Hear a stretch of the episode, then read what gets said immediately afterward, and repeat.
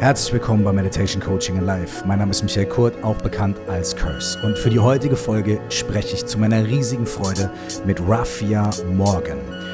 Er ist ein international bekannter und geliebter Therapeut. Gemeinsam mit Turia Hannover hat er den Path of Love gegründet. Und der Path of Love ist ein Retreat, das mein Leben verändert hat. Außerdem hat er mit Osho in Indien und Amerika gelebt und war quasi live bei dem dabei, was ihr vielleicht als Wild Wild Country in der Dokumentation gesehen habt. Ich freue mich wahnsinnig über dieses Gespräch und freue mich, es heute mit euch zu teilen. Viel Freude dabei.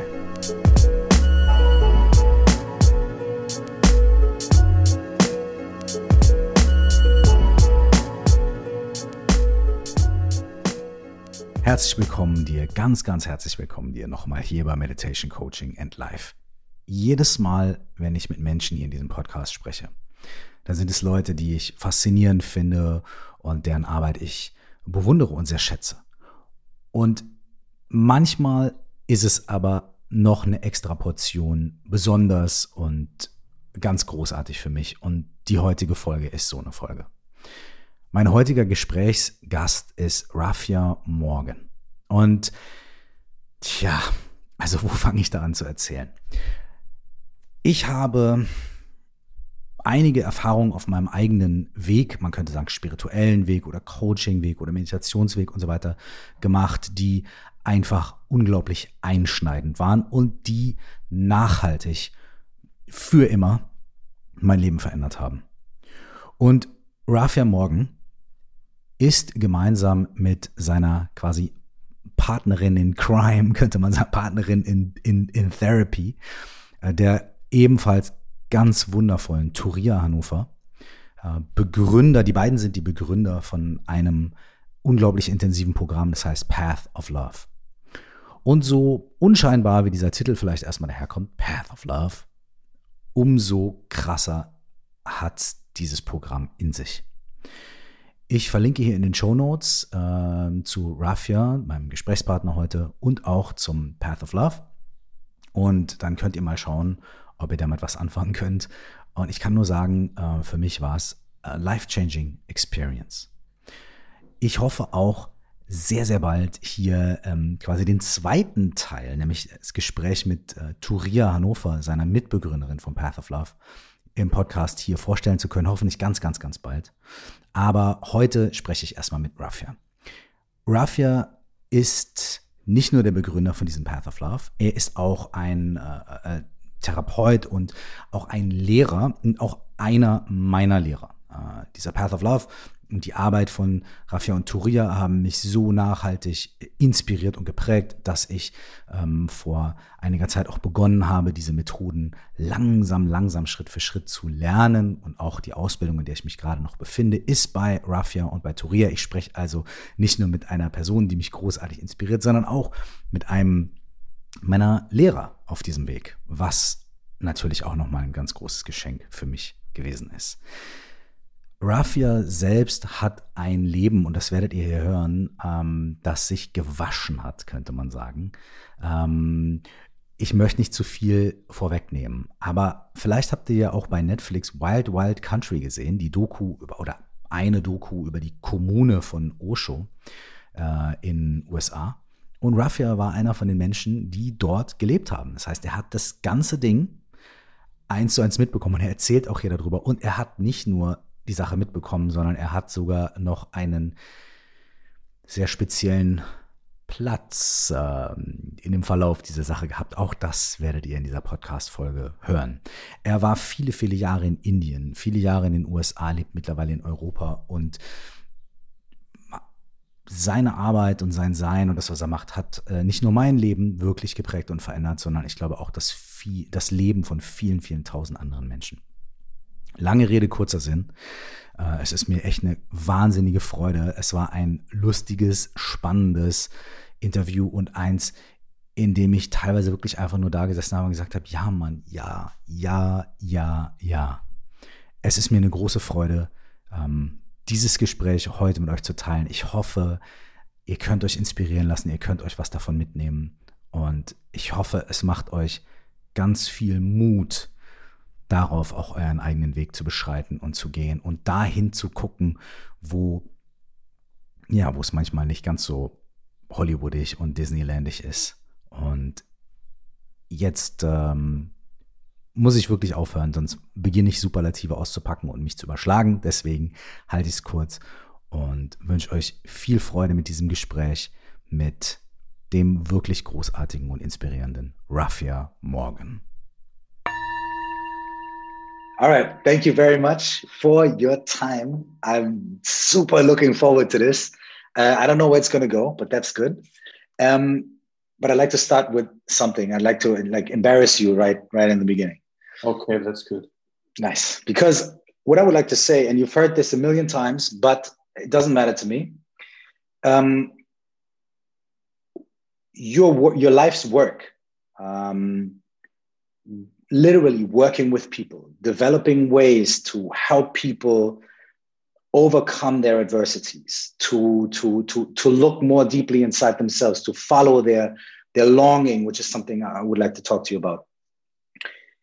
Um, what you're doing is having a is having an immense impact on people's lives. For me personally, and this is what I wanted to say, uh, when I came to this this group that you co-created called the Path of Love, it was, and I don't use these words lightly, but it was a life shattering and life changing experience, and it's been something that has that has uh, been a, a, light on my path ever since uh, I've, I've, I've started working with this, this work for the last 10, 12 years. It's been one of the big reasons I'm doing what I'm doing. It's been one of the big reasons I'm sitting here. We're doing this podcast.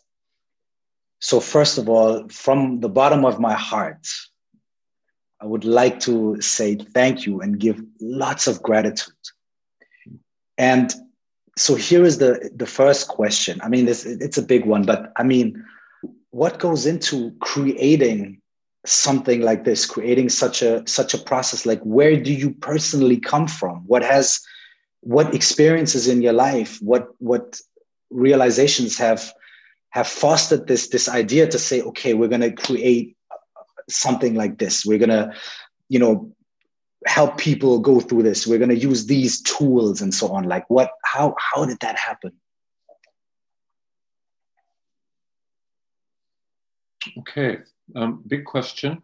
Um, and if you're talking specifically about paths of love that's one question but i think uh, i want to back up just a little bit because basically what happened to me was i was i was living in berkeley in california in my 20s and I went through a big crisis and I I felt about as prepared for life as anybody couldn't be. You know, even though I had a degree and I'd done all the kinds of stuff, I didn't know what was going on. And so by chance and intelligence and the proximity of you know cutting edge work i ended up in groups. I started going to groups. And that was a lot of the emergent stuff was happening around that time. And i just remember the very first one i went to which was a men's encounter bioenergetic group. Mm-hmm. and within about five minutes they were like working on me strongly about my anger and my lack of ability to express it and they got me into like a deep deep full expression. And it was actually exactly the thing that was needed because i just had no access to it. And consequently i was in my head and i was all congested emotionally and that was creating depression.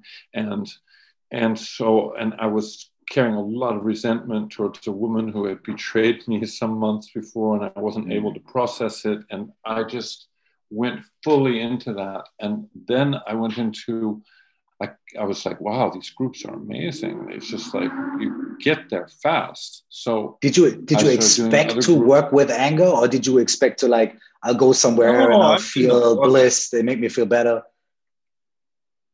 I had no idea. I really didn't even know what a group was. I just realized I needed some help, and I knew these things were starting to happen around. And by chance I came across this one and it appealed to me. And bam, I can remember walking out of the room like it was yesterday. And it was like, I don't know, 40 years ago or something. And thinking my life just changed, hmm. you know, and I, I was immediately connected to myself in a, in a way that I hadn't been in a long time. And I was out of my head and I was relaxed in my body and I was excited about the way forward and other things that I might do. And I just applied myself to doing groups and that led to doing a lot of meditation and and a whole spiritual journey and you know self-healing journey where I did so many different things and along the way I realized I had a real natural talent for being able to do it. And the people that were leading things were recognizing me in that way too. And so I was like, oh, I, you know, I, I get out of being miserable and maybe I found, found a profession So I started doing some trainings, you know, and I mm-hmm. trained in all kinds of different therapeutic modalities. And, and all of that led me to India where because a big part of it was spiritual for me. And and I ended up going to see Osho and I ended up in that commune. And Osho was somebody who brought together western psychology and groups into an Indian meditation ashram basically. So there was this mix of both the cutting edge stuff from the west and the ancient traditions of the east mixing there. And you know, it was wonderful. It, it, it, was the greatest thing that ever happened to me was being in that commune and being with those people. And he then, after some period of time there, invited me to lead groups in his ashram. And so at a very young age, I started having full groups, not because of me, but because of him. The people were coming and then they were doing the groups. So I got to practice a tremendous amount more than I could have ever generated on my own. And so, and that practice just has gone on and is still going on and has developed. And then I've seen really what really helps me. And I've developed a very good, um, I think, ability to create processes that affect people on the points that they need affecting on mm-hmm. and address a lot of you know issues that I've addressed inside myself, and then I translate that into a process. So, Path of Love came about as a, a kind of um, putting together of a lot of that different work, mm-hmm. and and also having done a process which used some of the component parts that we have in Path of Love, and then we took a year putting it together and like really working on it every day because we knew it was mm. like this is this is the stuff man this is really because mm. it, it it it hit me so deeply the work that i'd done along that line and my girlfriend and Turiya and you know and so we were meeting every day and working on it and and then it just evolved and we knew we had this amazing vehicle in our hands and that was over 25 years ago. And I think that it continues to evolve to this day. And I'm was, and except that I can't lead it right now because because it's very up close and personal and it's very wet, you could say. Yes. Um, you know, we can't we can't do it right now, but I'm really looking forward to getting back in there and doing that process because so many people have come to me, Mike, and they, they've said just what you said. It was a turning point in my life.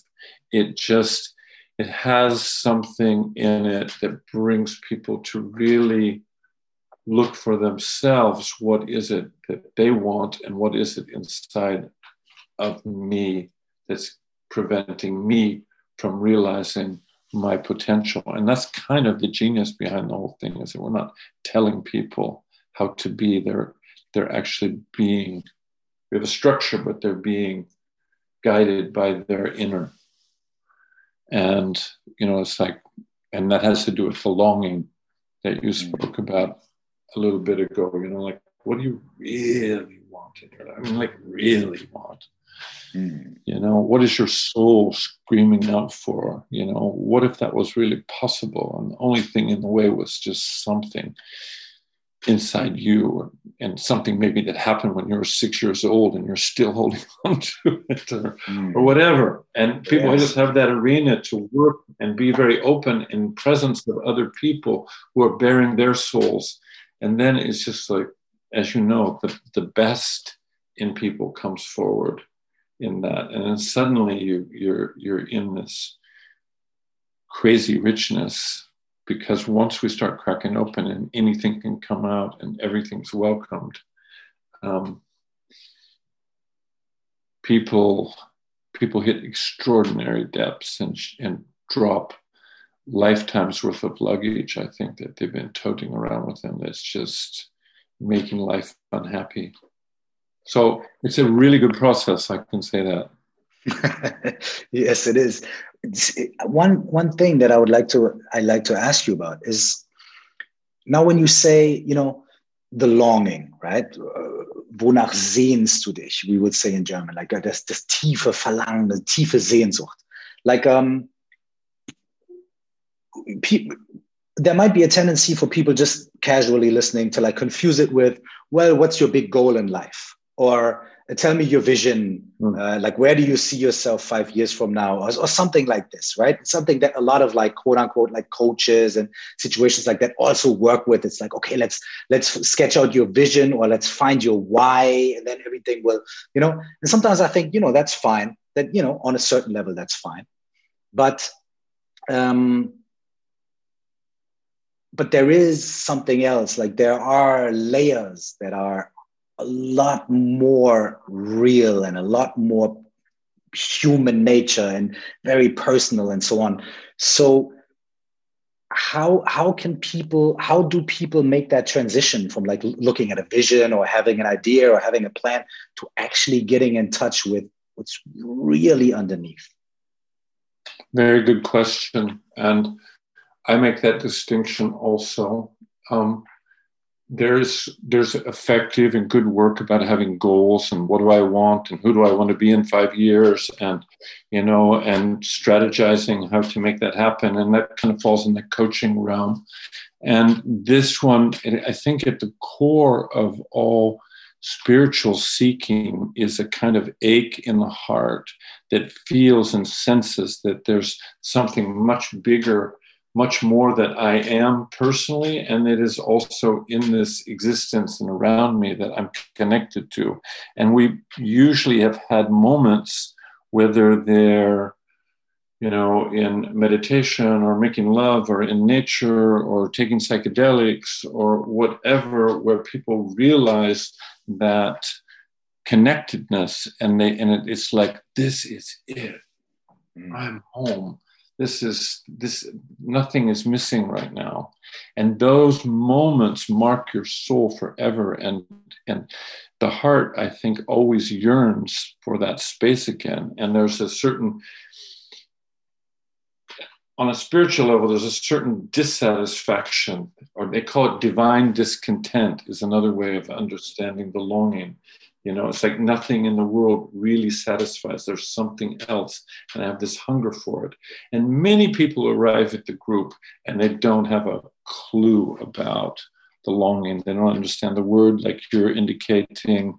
They haven't really gotten that together. But after a short amount of time in the group and kind of shedding a few layers, you can usually feel in your own heart, you know, what is it that my, my heart is yearning for? Let's say, union with this existence or for freedom from all the things that keep me bound to this small personality you know? And, and, the traditional things that always make people move into spiritual paths really it's like they, they want freedom. I want to want to surrender this ego that's destroying my life mm. it's causing me so much difficulty but i don't know how. And but the, the as you go through this process, this longing starts to, we call it burning, it starts to burn stronger and stronger. And it functions inside, as I understand it, almost like a, a tuning fork towards the object of what you long for. And so it points you in that direction. I'm longing for freedom.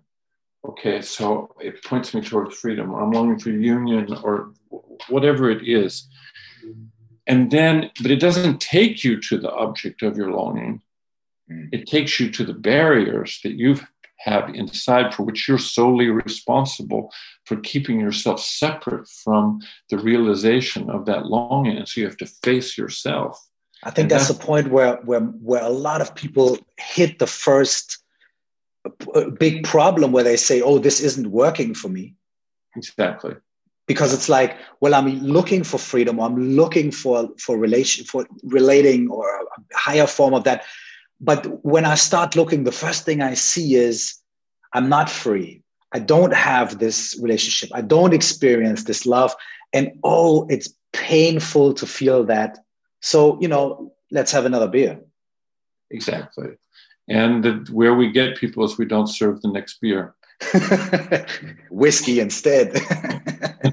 we, keep you, we keep them in the process. It's 24 7. You get enough sleep, you get enough, you know, food, but there's no diversions on the side. It's like you're in silence when you're not in the group. And so this places where you never get past maybe a deep identification with being unworthy, for example which many, many people have. And then you're stuck with it and you grind with it. And then you start, and eventually you start to face it and you start to feel the cage of it and the pain of it and the limited options that are available because you believe that you're unworthy. And at a certain point, then the absurdity of your own unworthiness becomes clear because nobody is unworthy. It's just something that we started believing at a certain age based on experiences we had or based on something somebody told us. And people start peeling the layers and then they come into like this maybe immense self love and sense of worthiness. I use worthiness as an example right now. Yeah. And, and then they've they've come to they, they they're realizing that what they were longing for and they're they realize it was there all the time of course like you always do in all spiritual things you know you have to go on a long journey to end up where you started.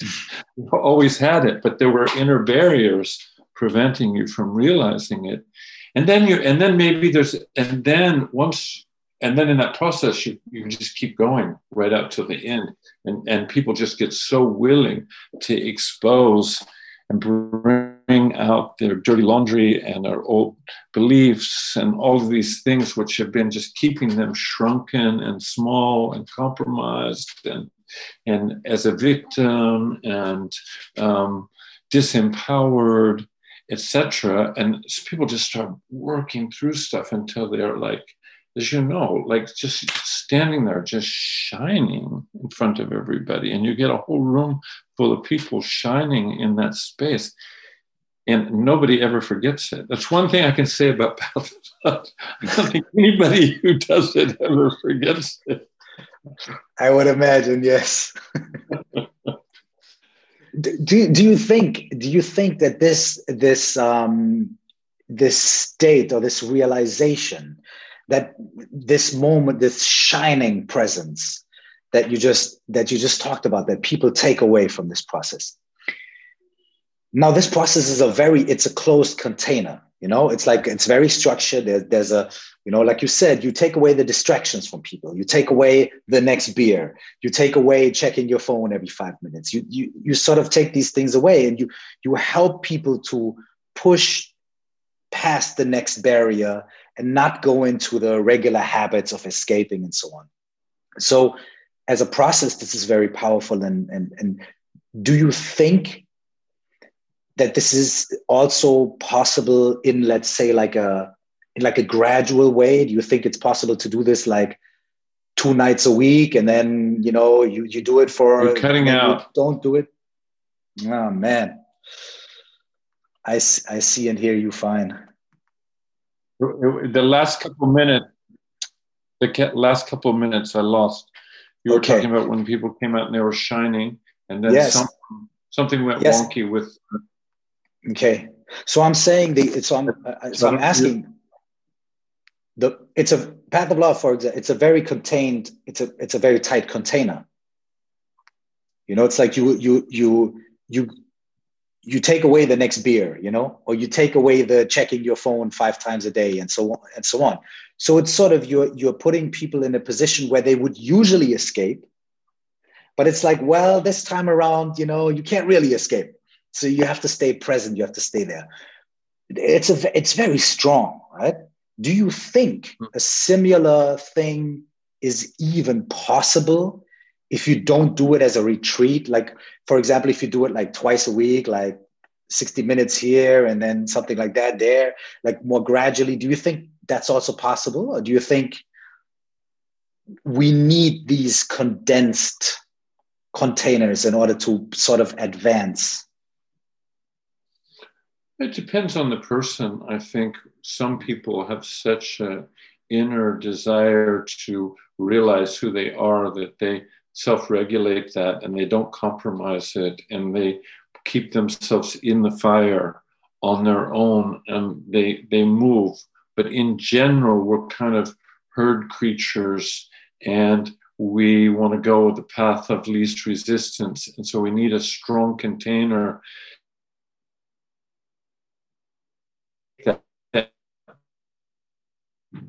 also and the, the next beer is just right next to you you know? So it's very easy to not do that work.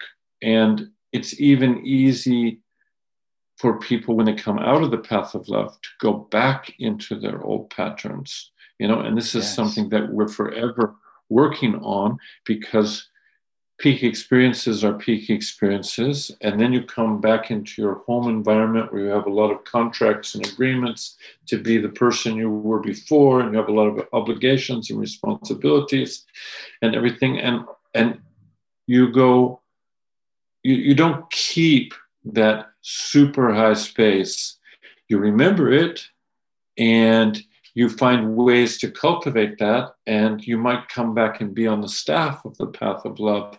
Some people have done it 30, 40 times, been on the staff because they just love to be in that space and they want that remembrance inside.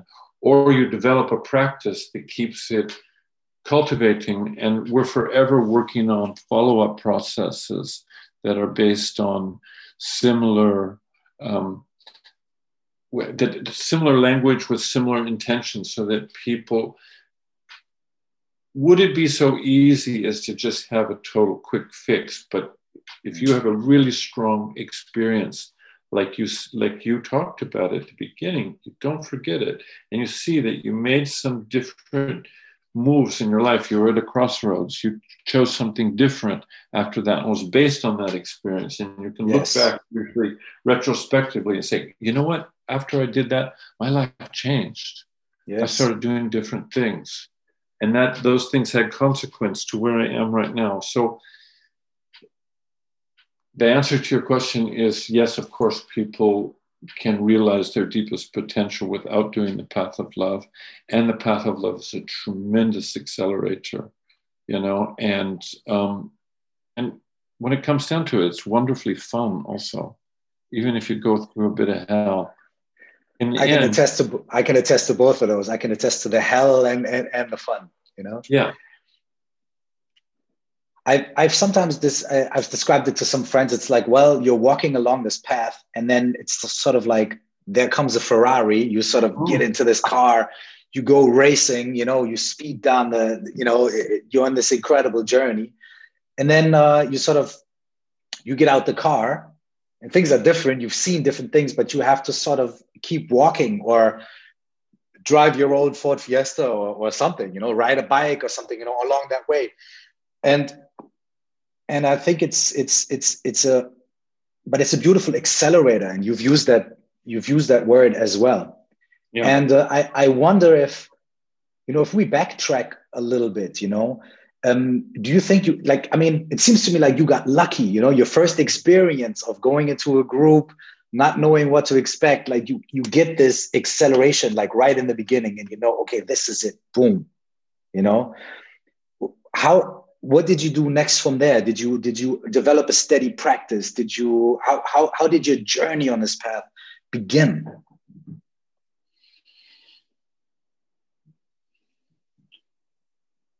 I think that even in my childhood, I was having moments where there was some feeling for something spiritual, and I never understood them. And I remember trying to explain things to my parents once when I was young of things I was experiencing, and they were looking at me really weird. And so I learned what was not really acceptable, and so then it, became a kind of hidden hidden secret in me, and mm. and then I I was using psychedelics for a while at that time in my life, and that really changed my life. Also, it just opened something up where I was like, "Wow, this is this is this is it." I experienced a part of myself that was just completely free and that was universal and that had no mm-hmm. fear and no tension, and that also marked me in a way. And then I and then, you know that's a that's a peaky experience mm-hmm. that then I start looking for ways to try to get back to that. And of course, I was hopelessly lost for a long time. And then I, the first thing then was doing this one group, even though there was a spiritual penchant, you can say, underlying everything. It wasn't just therapy that I was after, but I started um, seeing the relationship to therapy and to opening up my body and to opening up my emotions and to bringing things out that I was ashamed of and showing them was bringing me greater feeling of freedom and happiness in my life. That was happening in the therapy aspect. And in the other aspect, I was also meditating. I was also going and visiting different teachers that were around it, particularly in that area was a real gold mine of people coming and, and I was reading books and can you so, say some, some some people that you you you studied with at that time? Yeah, I mean I, I was I was into a guy named Trungpa Rinpoche who Yeah, sure you know, Crazy Wisdom. I belong to a Gurdjieff group mm-hmm. of some really old disciples of him. They somehow I got invited to be part of. Mm-hmm. I was um, sitting in Vipassana. I was I got together with a, a Thai monk at one point named Dhiravamsa who was doing who was really interested in bioenergetics and sitting. You know, and this guy is a real traditional you know, um, Buddhist monk, and yet he got into us doing these high stress postures of bioenergetics and having these releases, and then sitting, you know, mm-hmm. and we would sit for hours and hours, you know, and God, I, I, mean, everybody came through, but those are the ones that come to mind right now that really touched me. And I was not so much into the transcendentalists because I also had this passion and love for life. And I was always with this question like, you know, I don't, I don't want to, I love this life. I want to be in it, you know? And, and that's when I came to Osho. And Osho's basic thing was Zorba the Buddha, mm-hmm. you know, the passion and the involvement in the marketplace with the people and at the same time not of it keeping that awareness so that you're you know you have this this focus that takes you through and you can navigate in it. And that really spoke to me because I had also been a political activist before mm-hmm. that when I was in Berkeley, and I couldn't just turn my back on all the stuff that was happening in the world. And a lot of times I felt like that was the whole transcendental approach was just, I don't know, it was a little too privileged and a, and a little bit too rejecting on some level of what else was going on. And I felt as soon as I started reading reading Osho, I started going, oh, he gets the whole picture. You mm-hmm. know, and and it, and it included sex, and it included feelings, and it included, you know, Western philosophy and psychology, and the mysteries of Eastern, you know, religious practices. And and he was attracting the most fun and alive and wild and crazy people of the time, I think. And so finally, when I realized I could actually go and see him, I I was 10 feet inside the ashram and I was looking around and I was going, my God, I hit the jackpot of the planet. So you you were like uh, at some point in Berkeley, you're deciding, I'm gonna go to India. I'm gonna I'm gonna go there. I'm gonna meet this guy. Yeah. I mean, Berkeley was the center for America for a long time. It was like where the cutting edge of everything was happening. And I started feeling like it's just not the same anymore. And then I got into this, and then then the spiritual work got deeper and deeper. And then all of a sudden I realized, wow, I could go to I could go and see this guy in India. And then I was like, really? Oh, and, and then I was like, yeah, I think I should do that. Who knows how long he's going to be around? And then I walked in there and I felt like, wow, I've just moved from the former greatest event that was happening in the world to the real greatest event that's happening. That was my perception. And I felt uh-huh. so grateful and so lucky. And I feel like, in one way, I've been under a lucky star in my life in that way, or I've had something, my own longing guiding me inside that's taken me to all of these different places and where I've received all these teachings and had chances to practice and be with wonderful people, you know. And so, hello. Um, I feel very, I feel pretty lucky actually, and I think I made some intelligent, intelligent choices. You know, I wonder not, what it was like when you walked into that ashram and you were like, "This is the best thing in the world." Like, what? What? Can you can you set the scene for me? Like, can you describe to me? I, I mean, I've been there now recently. You know, it's it, I, I, must be. I, I mean, no comparison at all you know? Can you what what what was that like to like go there and, and feel it? And what was the scene? I mean i walked at the front gate and the first people that met me later became really good friends of mine. And there were two just absolutely amazingly gorgeous and fun women. And within a second i had a feeling I'm sure wasn't stupid. no, but they were they were just so alive and they were so much fun just to talk to on arrival. And there was thousands of people there. I mean, it was really the thing that was happening on the planet.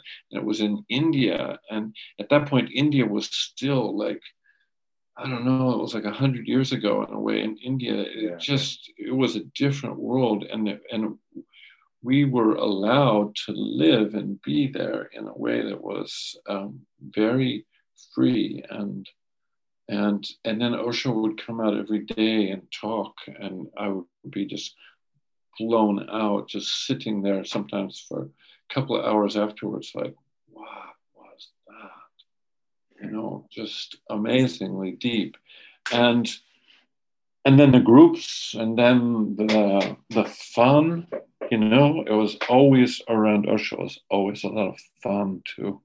Not always. I mean, he was heavy duty, but he also had an incredible sense of humor and he loved absurdity, you know. And it's like absurdity is a is a transcendental moment.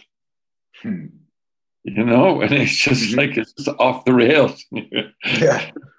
So um yeah, what was your question? I'm just talking about the the path that I that I got on, and that's that, that's that's fantastic because especially also this this. Uh, I'm I'm fascinated. I'm super interested in the also in in in the times in India, also in the states later with Osho, because I mean, uh, you know, we we know it from some documentaries. You know, there's some some TV documentaries, and then there's some I remember there was a big scare going on in the 80s. It's like, oh my God, the guru is coming and the and the and the, the people from the cult and, and uh, you know, especially in Germany, you know, people are very afraid, like, you know, yeah. you know, you know, so so it's like uh so that's why I'm so interested in always hearing because from all the people that I speak to that were there at the time, it's it's not like people are not like, oh, we were, you know, gonna take over the world and but it's a very different experience for people, you know yeah so that's so that's super interesting yeah yeah there were a lot of germans there yes very true. a lot of Germans. The Germans really came, and so a lot of crazy press came out also in Germany. I think I think the Germans, you know, after the Second World War, this is a, this is just my weird theory. It's, it's a lot of repression in Germany, you know, a lot of lot of pushing away of things, a lot of not trying to look at things. And then this is just my fantasy, but then you have this place where it's like, no, it's, it's fine to bring the guilt and the shame and to look at it and to work through it and to grow from it and so on. It must have been a, just a, I mean, for everyone, it must have felt like a tremendous kind of relief, you know? Well, it was, I think, for everyone, no matter what your conditioning was. But I remember Germans of my age who were born post post war were carrying a tremendous guilt and shame, and they worked it out in the groups and stuff. And I felt, you know, I have so many Germans that I'm close to, and I felt like they they really unlocked themselves from carrying that burden, you know, that was so strong culturally and and and so then they were really shining in their in their magnificence and in their beauty rather than you know in apology and shame and and and and and their creativity because i think a lot of creativity got cut off in that uh, mm-hmm. in that shame also so mm. um, I don't know if that's why Germans, so many Germans came. Germans, I think, also as a culture are very intelligent, and there was there was just something that happened in Germany that brought so many people. I know in Cologne, that in, in you know around Friesenplatz in the middle of Cologne, it was like you couldn't walk five feet without seeing somebody in orange clothes.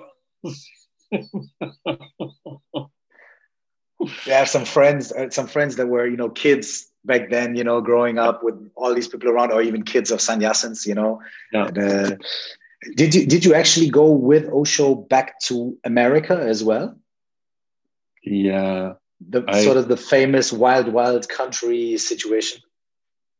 Yeah, I was. Um, the funny thing is, I have to say, is I only watched two episodes of the Wild Wild Country mm-hmm. because even though there were some ways where I could appreciate what they were trying to do, and the man who was representing the sannyasins was a friend of mine, and I felt he did a, a, reasonable job.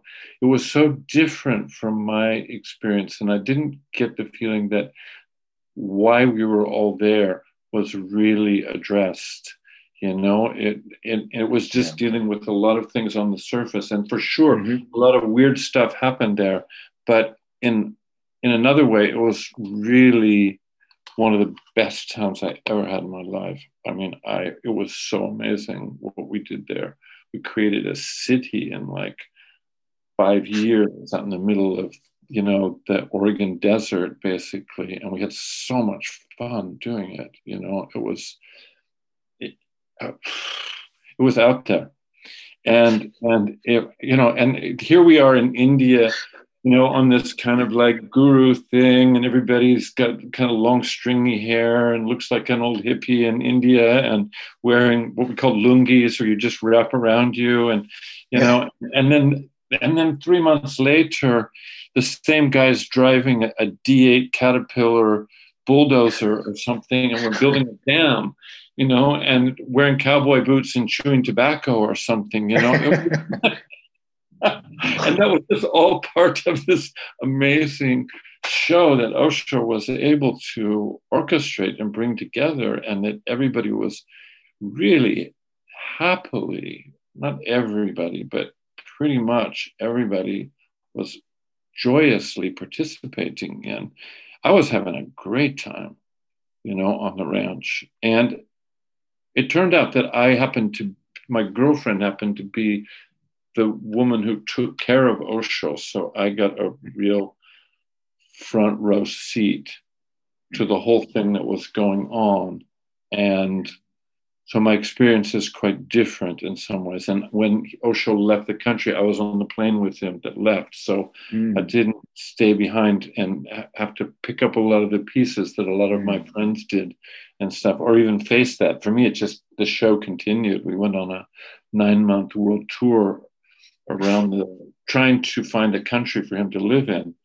Yeah. And we were rejected everywhere until we went back to India. So I had a very unusual experience at that point, but the, the time in Oregon was fantastic. You know, I, um, even there was a lot of weird stuff, and the whole Sheila story is for real, and Sheila was crazy. Yeah in my opinion. And she was empowered in some way by Osho, and I still don't really understand that. But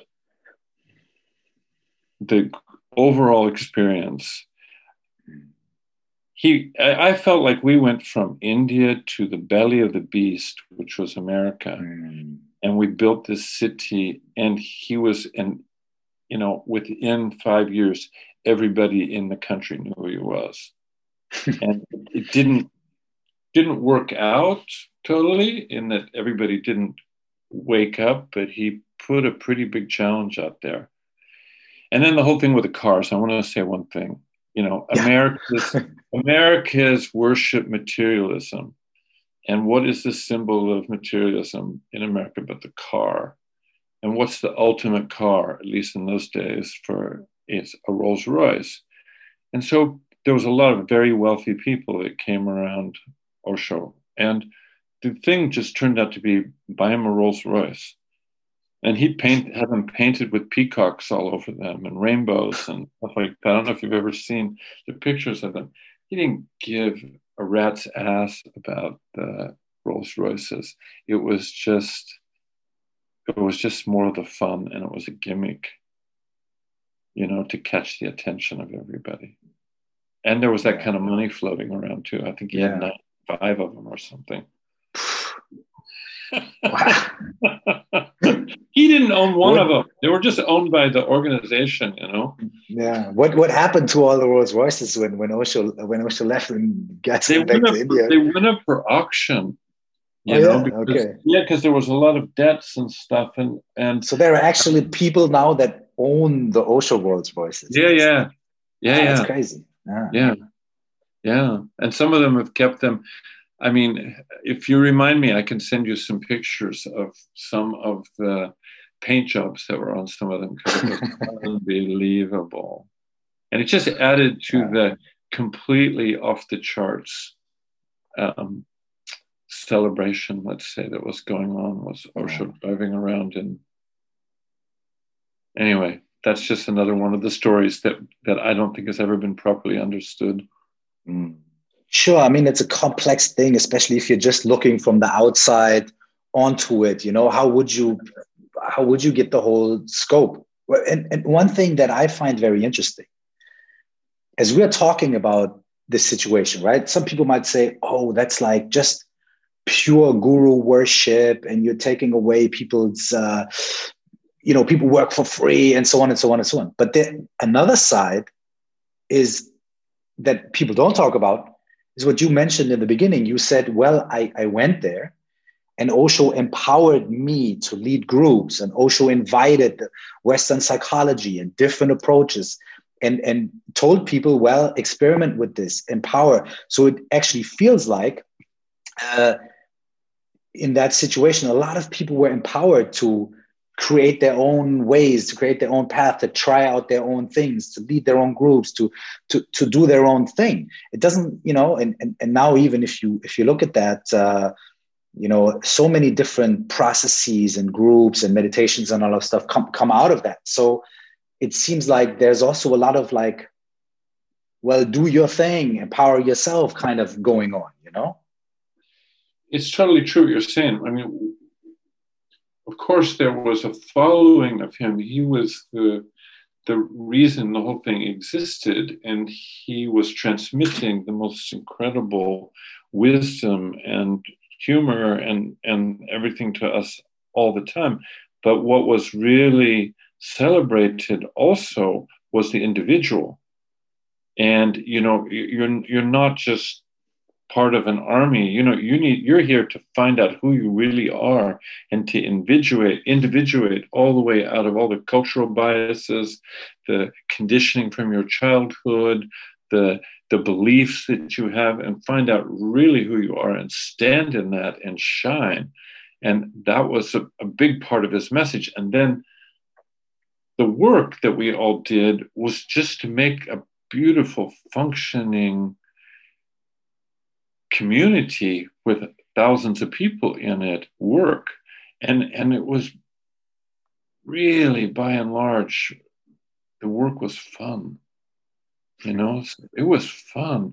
We were with a bunch of other people building a hotel or grading a road or growing crops or i mean we really did it so it probably looks like a lot of like blind following but i really want to say that the individual and the blossoming of the individual and he was so big on that one.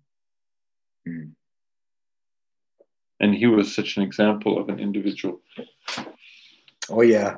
That, never having met him you know but that's very true. And also the humor you know that's that's one thing that that, I, that it's just fascinating to me. The humor and the lightness. And um, when osho when osho left his body um, how did you how did you continue your path there like were you already on your way to let's say like having your own groups creating your own way sort of uh, doing that like was it like a I know you also after that. I'd like to speak about that if you like. Uh, you began also studying with some other teachers as well, also going very much in depth into the, the diamond approach, for example. You know. Um, how, what happened? What happened then? Like, how did that that path develop after that? After sort of the the, the closeness to Osho wasn't there anymore. Well, the physical. Yeah, yeah. I was already leaving at some point to go to Europe, primarily Germany, to the center in Cologne, to run some groups every once in a while, and then come back. I needed not much money to live in India, but I needed a little bit. And, and, so I would go out, and, and I had enough of a reputation at that point that things booked for me pretty well. And, um, and then when he left his body, the very first thought that came in my mind was, oh, it's as masterful as everything else he's done. It's time for him to go. Otherwise, we would cling to his robes forever. And it's time to take everything that I've learned and gotten and take it out into the world. And I remember that it was almost like a voice inside of me saying that. And still, I hung out there for five more years. Oh wow! Okay. I was still I started traveling more and more, but it was just such yeah. an attachment with all my friends, the beauty of being in sure. India, and and it was fun. You know, it was like we kind of celebrated for about five years after you know, and and then I um, during that time, you mentioned the diamond work. I read a book from Almaas, Hameed Ali Almaas, and it answered so many questions for me of things that I was up against in working with people that I wrote a letter to him. And funny, I just found this letter like two days ago, going through some old stuff. And he wrote back and I asked oh, him to, wow. I asked him if I said, look, I can get a group of about 30 really experienced therapists together. Would you come and lead a group for us? You know? Yeah. And and uh, and he wrote back and he said, Well, my work doesn't tends towards the long term. I didn't know at that point that, you know, it, it takes like 35 years or something to digest his work. But he was very sweet in the letter. And like I said, I just read it the other day. And um, so I was like, well, okay. And then I went to San Francisco that summer and I ended up getting introduced to the man who co created that work, a man named Faisal Muqaddam. And I had a couple of sessions with him and I was just blown out. And so we put together a group in Italy of those same therapists, basically, mm-hmm. that we'd offered out to to Almaas. And Faisal came over and introduced us to some of that work that you experienced in working with people. Mm-hmm. And yeah. it just blew our minds. And he made four of us like teachers after like five days or something. We didn't know it for shit. no, we really didn't. But but he just said it's okay. You just study it and study it and study it yeah. and practice it and keep reading. He said if you have to sit there and read from your notes, read from your notes.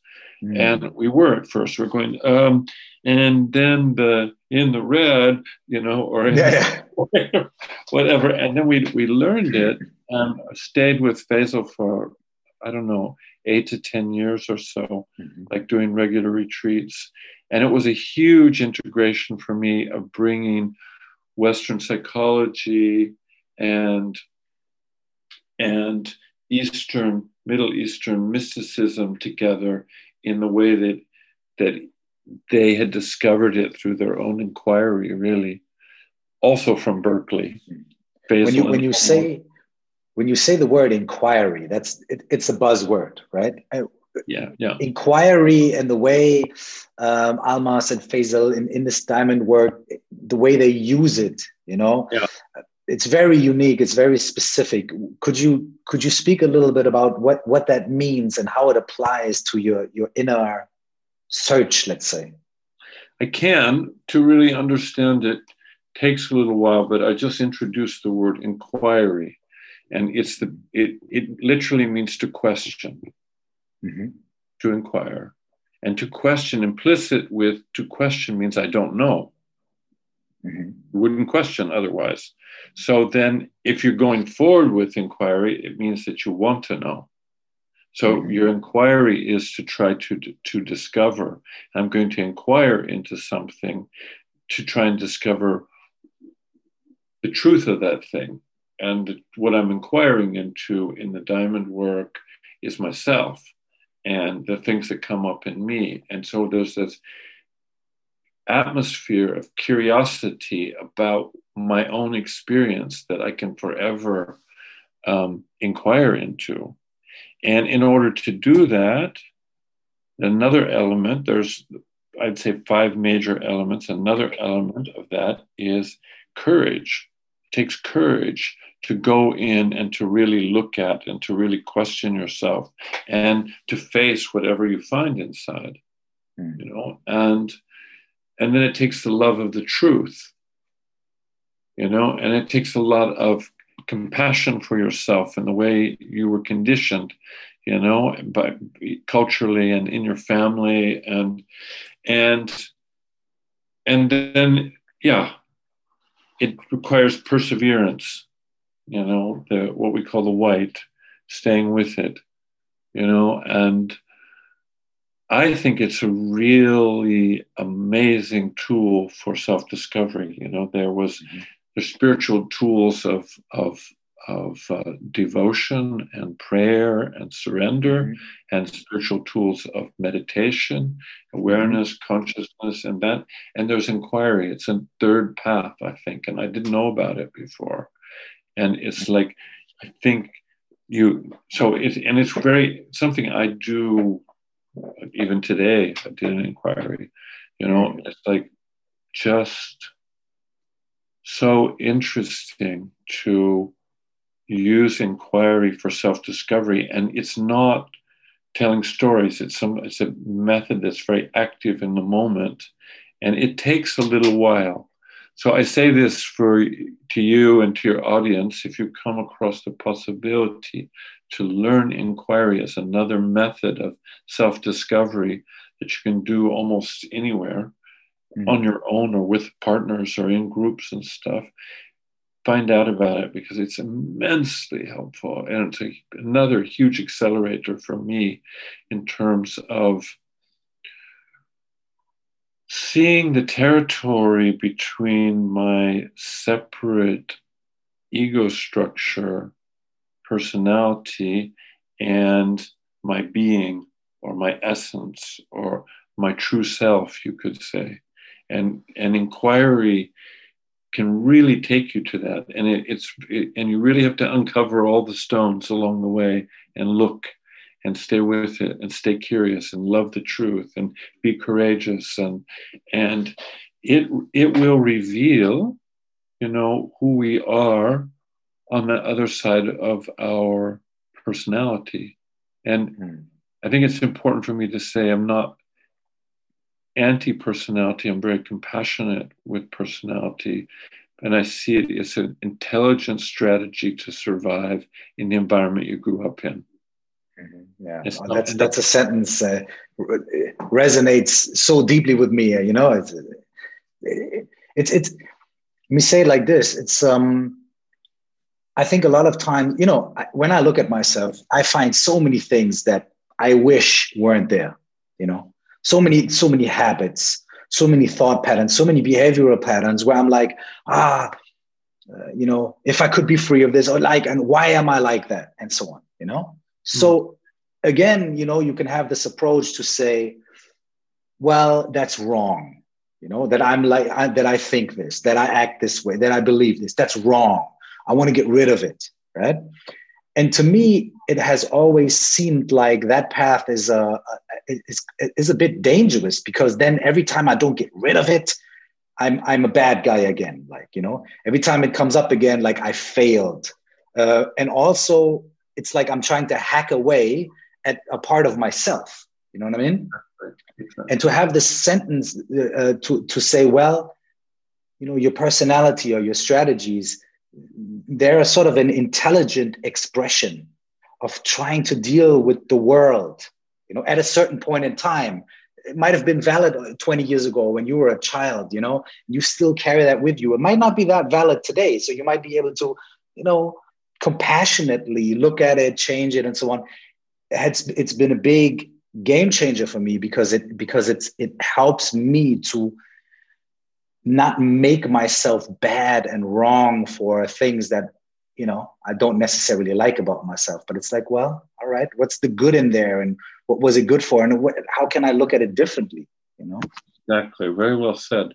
And it's it's it's true. And the other thing about it is, it doesn't work. Trying to get rid of yeah. it. you know, it just doesn't, you know, it comes back and it haunts you. You can repress it, you can try, you know, to yes. overcome it, but it doesn't really. And I think what dissolves it is is compassionate, loving understanding that you developed a particular trait or way of behavior out of a, a, a strategy or an attempt to survive the environment you grew up in and to get some love out of that environment and to avoid you know rejection and um, punishment. And and then we get fixed into that we fixate into that personality but and so it's limiting to us but it doesn't help if we hate it or we go against it. We have to understand it we have to compassionately see, wow, I became that way because I was so scared as a kid, you know, and when I, and and then we we stay with it a little bit and then something starts to transform in it. Then we start to surround it with awareness, that pattern, so that when it comes up, our awareness is around it and we start to have choice. You know, we can see, mm. okay, you know what? I really come to understand why I behave that way. And and actually doesn't really serve me to just go ahead with that right now. And I and I just what was it I discovered in my inquiry? Oh yeah, mm-hmm. right. Let me try that. And and slowly we metabolize the the rigidity and the fixedness of the personality and it and what I believe is our essence or our true nature starts to be able to shine through again. And it, it's a slow process, and it's a, and it, but it's a good process. And I take the attitude, may it never end. Yeah, it's it's a really different approach to saying, okay, I identify what my problem is, and I will cut it off from now on. Or I will be super disciplined and and and and you know suppress that and that's the way to you know to which is something that is propagated a lot nowadays you know? It's like well we identify the non-virtue and then we we hammer it we cut it off we exercise it we, we you know and, and, it feels like we're hurting ourselves we are. more we are. by doing that because by being being against it in that way and trying to eradicate is a form of hatred. And we're, we're hammering some hatred against ourselves. And that is going to play out most likely negatively. So I, I really think, you know, compassion is not licensed to just do whatever you want. It's like, oh, you know, I had a tough childhood, so I can, and I'm compassionate about it, so I can do whatever I want. It's not that, yeah. but it's it's it's like, you know, compassion that I am that way. Then I can cut into the wound even deeper. I want to find out really what did happen to me in there that made me say so jealous or made me so um, cruel at times. Why did i develop that way? And and i tell you the inquiry works. It will slowly unpack the history and the beliefs and all of that until you can really see it. You can almost like hold it in your hands and say okay you served me really well. Thank you. We survived. I survived but i don't need to behave that way. I'm, I, I'm not going to anymore. I wouldn't choose that behavior anymore. I've come to a place where something else has displaced it. And I've had that experience so many times that I know it's true. You know, and so that, that and that's where I have problems sometimes with coaching, sometimes with NLP, sometimes with some of these things that have a real strategy to try and change you or get you someplace. And I see that it has an important, important place to play. Mm-hmm. You know, and I know lots of people who are coaches, and I get coaching. You know, it's like, mm-hmm. but as a real life transformative thing, I don't think that's transformational. It might help me mm. to understand myself a little bit better and to figure out a strategy so that I can get where I think I want to go. But sure. I'm I'm more in that place where I'd rather life unfolds as it needs to and wants to, and I respond to it rather than, you know, my will be done. Mm. And I'd like to touch on one one. Uh, well, I'd like to touch on twenty five things before we go, but I know uh, you know I appreciate yeah, yeah. you're taking you're taking time. What do you? I'm just curious to sort of pick your brain about this, you know, for a moment. Um, I think as we are trying to identify within ourselves what's wrong, and then maybe try to turn it off and try to cut it off it seems to me like we have a very strong tendency to do that to each other to sort of uh, to sort of have some sort of system of determining what is correct what is incorrect and then sort of uh, dishing out the, the hatred or the control or the not only to ourselves but also towards each other which i think in some way we need to do it because we, we have to live together. We have to find some sort of rules or something like that but well, I don't know where I'm getting at really, but okay, let's let's let's let's maybe put it in the context of social change, you know? Like how let, let, let me ask the question this way. How much do you think inner work is necessary to facilitate real outer work? Or would you say, well, those are two different things. They can happen apart from each other, and it's great if you do both, but one doesn't necessarily have to do with the other you know? Um, as i'm experiencing i'm asking because it, this topic comes up again and again in conversations that i have you know? People might say oh i'm only doing inner work you know the outer world i'm not interested in. Other people might say i need to change the world around me and, and as long as there's injustice in the world i have no right to look at myself or work with myself because that would be selfish you know and those are the two extremes you know then and then there's many opinions in the middle. So i wonder where where you would stand out of your experience because you you have this experience in the spiritual path but you also have this experience in social activism. And you have the experience of speaking with thousands of people. And i'm sure that this comes up again and again. So i wonder if where do you stand? And is there something that you could maybe give as a hint or give as a, an advice for people facing this situation? Well, I can talk about my own experience, and and then I can talk about um, yeah, I can talk about how people might orient themselves in relation to your question. But and I hope it's okay to talk about this on your, your show. But my very first LSD experience. Absolutely, we can we can even say fuck shit, everything. We can talk about drugs. It's fine. what came and I was at that point, I was pretty much involved in um, the kind of revolution that was happening in Berkeley and changing the world and feeling very, very righteous about it and very clear and being very against all kinds of things and fighting in the streets and getting gassed by the police and, you know, and having a good time with it, but also feeling very righteous about it. And, and, and there was about 50,000 people in Berkeley who were of the same mind. So there was an incredible illusion of power in that moment also. Mm. And yet we did do a lot. My generation did a lot. We stopped the war. Yes. We brought in, yes. you know, like civil rights came in, and there yes. was very, very important stuff that came out of that. Um, so I don't want to put it down, but on that trip that I took, which changed the, my direction, was a very clear realization that what needed to change was me.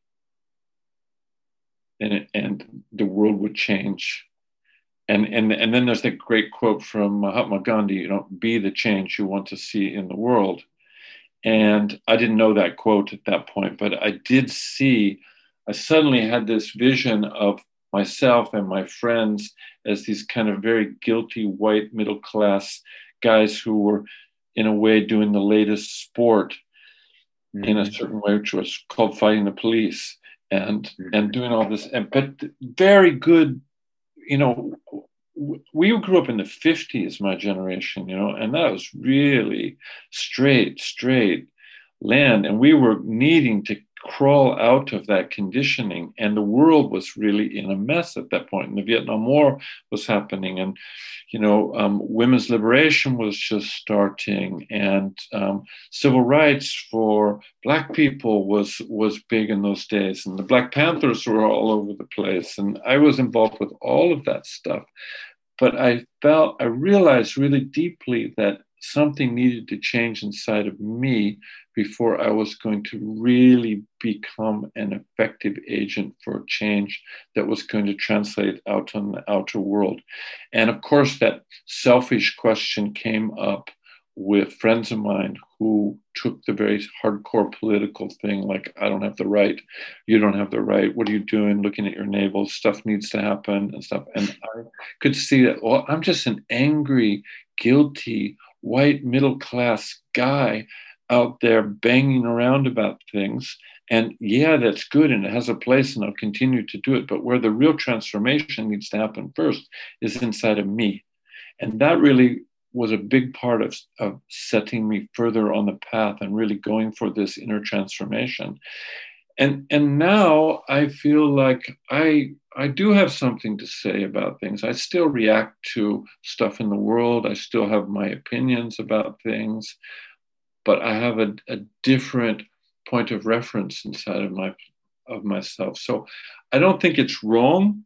I think it's very right to have to stand up for a lot of the political issues that are really coming out and relevant right now.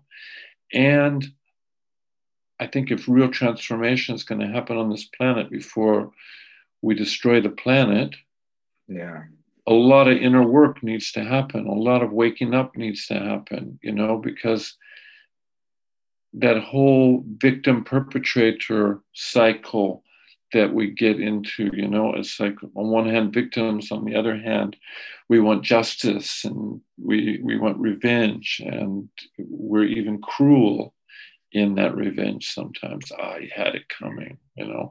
So mm. what's curious to look at? Oh, the cruelty inside you know mm. that becomes interesting what about my cruelty what about my righteousness you know i feel like i need to look at those things all the time and and so i go but but I think that the outer world, of course, very important. Just like Osho's thing, Zorba the Buddha. You know, mm-hmm.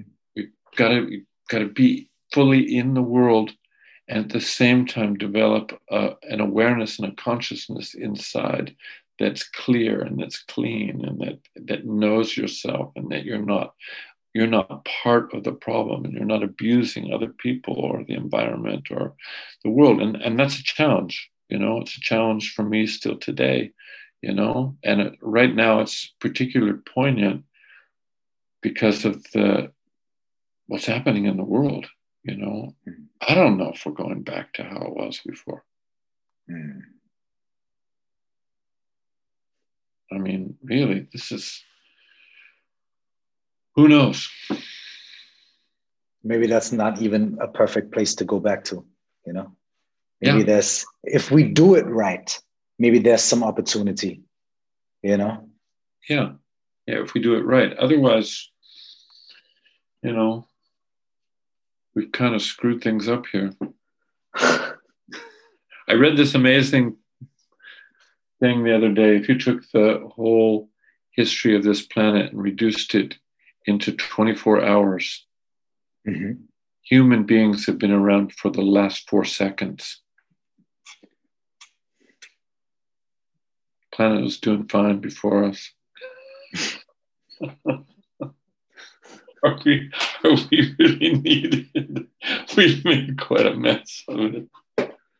Yeah, but while we're here, we you know might as well aspire to make something out of it. Yeah, the best and the highest, and we know that we put our our heart and our soul into it. Yeah, on a personal level, inside and outside, both.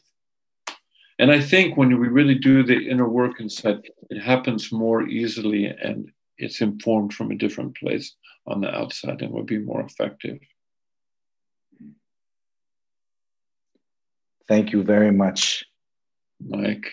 it's been it's it's been a pleasure. It's been inspiring, and and a lot of the things you said, especially when you described the inquiry, the path of love. I mean, it's like I'm li- I'm listening, but at the same time, I'm like, yes, yes, yes, yes and i hope that some of that you know can can transpire to the to the people listening so I thank you very very much thank you very much for inviting me and as always it's it's really a, a, pleasure to be around you i've appreciated you and your participation in the work and i fully support you in doing what you're doing right here and i hope you get an ever larger audience because no, really. You, yeah, I, I, feel you're really coming from a good space, Mike, and you and so much love to you, brother.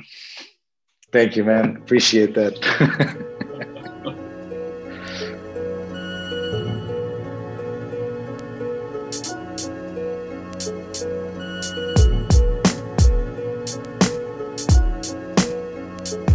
Wenn dich die Themen aus diesem Podcast interessieren und du dich darüber austauschen möchtest, dann lade ich dich dazu ein, in unsere Facebook-Gruppe zu kommen. Du findest sie bei Facebook unter 4O plus X, das ist viermal der Buchstabe O und dann plus X oder unter dem Namen Stell dir vor, du wachst auf. Zum weiteren vertiefenden Themen lade ich dich auch herzlich dazu ein, mein Buch zu lesen oder zu hören. Es heißt auch, stell dir vor, du wachst auf und 4O plus X ist die Methode für mehr Achtsamkeit und Klarheit im Alltag, die ich darin beschreibe. Du findest das Buch überall, wo es Bücher gibt, sowohl als Hörbuch als auch als Paperback. Wenn du mit mir in Verbindung bleiben möchtest, dann besuch mich auf Instagram unter Cursed Zeit, auf Facebook unter Curse Official oder schreib gerne eine Mail an coaching at curse.de. Bis zum nächsten Mal, nur das Allerbeste.